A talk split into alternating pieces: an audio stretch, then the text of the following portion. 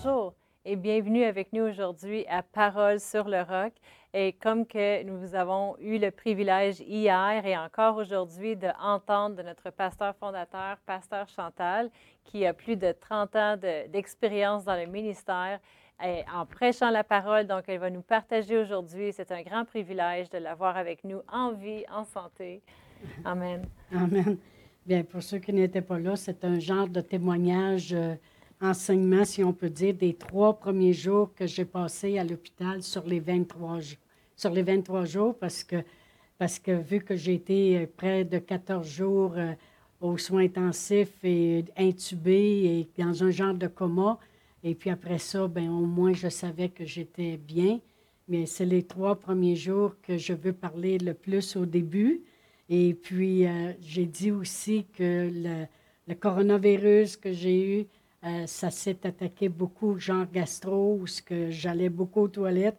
Fait que euh, lorsque je suis arrivée à l'hôpital, comme j'ai dit hier, bien, la grâce de Dieu m'a vraiment entourée. Merci Seigneur ça l'a vraiment brisé toute peur, puis euh, j'avais vraiment la présence de Dieu avec moi. Mais du samedi soir, puis le, toute la nuit, puis le dimanche, puis sûrement le lundi, mais pour moi, ça m'a comme paru plus court. Mais moi, à toutes les fois que je me lève pour aller aux toilettes, puis on est deux dans la chambre, hein, qui a toutes les deux le coronavirus, c'est une autre petite madame.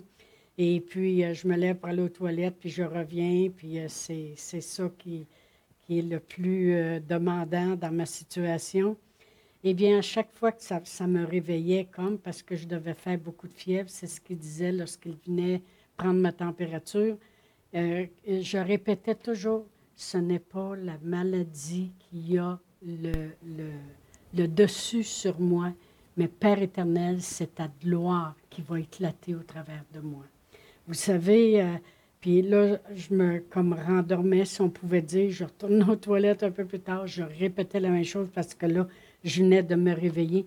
Mais vous savez, je veux vous montrer aussi l'importance de la confession parce que souvent, euh, les gens vont dire s'ils sont malades, par les meurtrissures duquel j'ai été guéri, Jésus a souffert pour moi.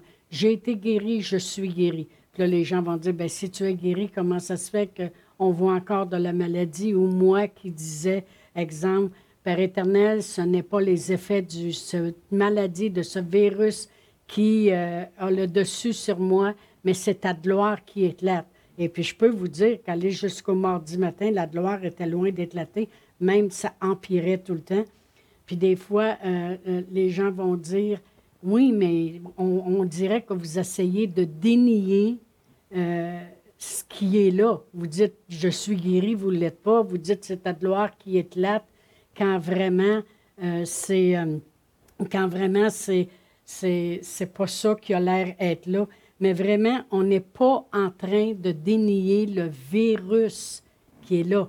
On est en train de dénier le droit que le virus essaie de prendre sur nous. Comme la personne qui va dire, euh, par ça, j'ai été guérie, je ne suis plus malade, je suis guérie. Elle essaie pas de dénier la maladie, elle essaie de dénier le droit que la maladie essaie d'avoir sur elle.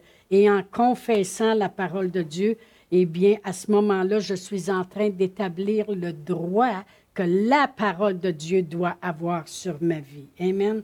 Et euh, la, chose, le deuxième G que je veux parler aujourd'hui, c'est la gloire de Dieu, justement.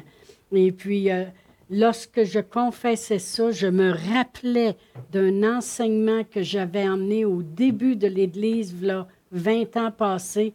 Puis, il y avait une petite madame dans notre Église, Madame Nadeau, et puis, euh, elle, elle avait été emmenée d'urgence à l'hôpital. Elle faisait une attaque cardiaque et puis toutes ces choses-là. Elle pouvait plus bouger ni sortir de son lit. Et puis, je venais de prêcher sur la gloire de Dieu, puis que Dieu veut faire éclater sa gloire dans ma vie, dans nos vies. Et puis, elle n'arrêtait pas de dire, Seigneur, c'est ta gloire. Parce que cet enseignement-là, il était frais dans son cœur, elle venait de recevoir. Et puis, euh, elle n'arrêtait pas de le confesser. Puis quand ils ont passé les tests le lendemain matin, elle n'avait plus rien. Et puis moi, c'est ça qui m'est revenu à l'esprit. Tu sais, quand la parole de Dieu dit que le Saint-Esprit va te rappeler les choses que tu as entendues et que tu as confessées. Eh bien, euh, eh bien, euh, moi, j'avais la certitude, j'ai dit non, Seigneur, c'est ta gloire, c'est ta gloire. Pas parce qu'elle, elle avait réussi à cause qu'elle l'avait confessé, mais parce que j'en avais la certitude. J'ai toujours, toujours confessé des versets concernant la gloire de Dieu. Toujours que dans Agé, la gloire de Dieu va être plus grande dans les derniers jours que, que la celle qui ont vécu dans la première maison, puis toutes ces choses-là. J'ai toujours confessé. Et c'était tellement réel pour moi qu'à un moment donné, je me suis levé les yeux, j'ai regardé la petite madame qui était plus âgée que moi, puis qui admirait encore plus que moi. Et puis là, quand que Martine ou Annie m'appelait, puis ma soeur Jacinthe m'avait appelé, j'ai dit, vous pouvez-vous prier avec moi pour la petite madame qui est couchée dans l'autre lit? Parce que moi, je savais que j'expérimenterais la gloire de Dieu. Ça faisait partie de ma vie, mais je savais qu'elle ne connaissait sûrement pas cette chose-là. Alors, ils ont toutes prié parce que quand j'ai sorti de l'hôpital, ma soeur Jacinthe, elle me dit, elle dit, puis, puis, as-tu eu des nouvelles de la petite madame? J'ai dit, écoute, elle doit être correcte parce qu'on a tellement prié. C'est ça que je disais. La gloire de Dieu, c'est quoi? C'est voir la grandeur de Dieu, la nature généreuse de Dieu, son amour, puis c'est la manifestation des miracles. C'est ça, la gloire de Dieu. Vous savez, Joseph, dans l'Ancien Testament qui avait été vendu par ses frères, puis était euh, esclave, puis après ça, il était même jeté en prison, accusé faussement, puis toutes ces choses-là. Puis quand le miracle est arrivé, puis Dieu l'a sorti de là, puis il est devenu vraiment le premier ministre du, du pays, le bras droit de Pharaon, eh bien, quand il a parlé à ses frères, puis il s'est fait connaître à ses frères lorsque ses frères sont arrivés dans le temps de famine, il dit, il a parlé à ses frères, puis il dit, allez reporter à mon Père toute ma gloire. Qu'est-ce qu'il voulait dire par là? C'est tout ce que la gloire de Dieu a manifesté dans sa vie, allez le reporter à mes frères. La gloire de Dieu, c'est vraiment la manifestation des grands miracles de Dieu.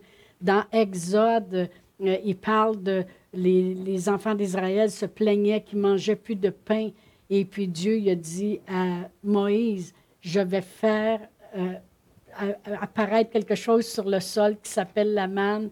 Et puis demain qu'ils sortent, puis qu'ils vont voir ma gloire. Et puis moi, quand je le confessais, c'était tellement réel pour moi. Mais moi, là, je n'allais pas en améliorant, j'allais toujours en empirant. Et puis, euh, Vous savez, tous les versets, je les connais sur la gloire parce que je les ai tellement confessés. Dans Proverbe 3, 35, ça dit Les sages hériteront la gloire. Les sages, c'est ceux qui ont compris le plan de Dieu, qui ont compris, ils sont sages parce que finalement, ils ont, compris comment Dieu les aime, comment Jésus a souffert toutes ces choses-là, comment Jésus a tracé le chemin. Ben, il dit Savez-vous qu'est-ce que vous allez hériter? La gloire. Alors, c'est une chose qu'on peut réclamer pour nos vies. Comme j'ai dit, j'ai toujours confessé ces versets-là. Dans 1 Pierre 4, 14, ça dit Si vous êtes outragés pour le nom de Christ, vous êtes heureux parce que l'Esprit de gloire, l'Esprit de Dieu repose sur vous. Ça dit Si vous êtes outragés, comme l'apôtre Paul y a été outragé à cause du nom de Jésus qui professait avec puissance, eh bien, il dit, faites-vous-en pas parce que l'Esprit de gloire, l'Esprit de Dieu, repose sur toi. Alors vraiment, c'est l'esprit de miracle, c'est l'esprit de la grandeur de Dieu qui est sur nous autres. Wouhou! Gloire à Dieu. Amen. Alors, euh, on n'est pas démunis. Puis euh, je confessais à chaque fois que j'étais réveillée que le virus ne prenait pas dessus, mais que c'est ta gloire. Puis c'était tellement réel. Puis là, j'allais me recoucher, puis là, je devais partir parce que je faisais trop de fièvre ou quoi que ce soit. Mais savez-vous que dans Hébreu 2.10, je vais aller chercher parce que je n'ai pas tout écrit mes écritures euh, dans Hébreu 2.10. Je ne prêche pas avec un iPad, comme vous voyez, gloire à Dieu. Ça dit, il convenait en effet que celui pour qui et par qui sont toutes choses et qui voulait conduire à la gloire beaucoup de fils est élevé à la perfection par la souffrance, le prince de leur salut. Savez-vous que notre Seigneur Jésus-Christ a voulu nous conduire à la gloire? Il a voulu nous conduire à, à la réussite, au miracle dans nos vies.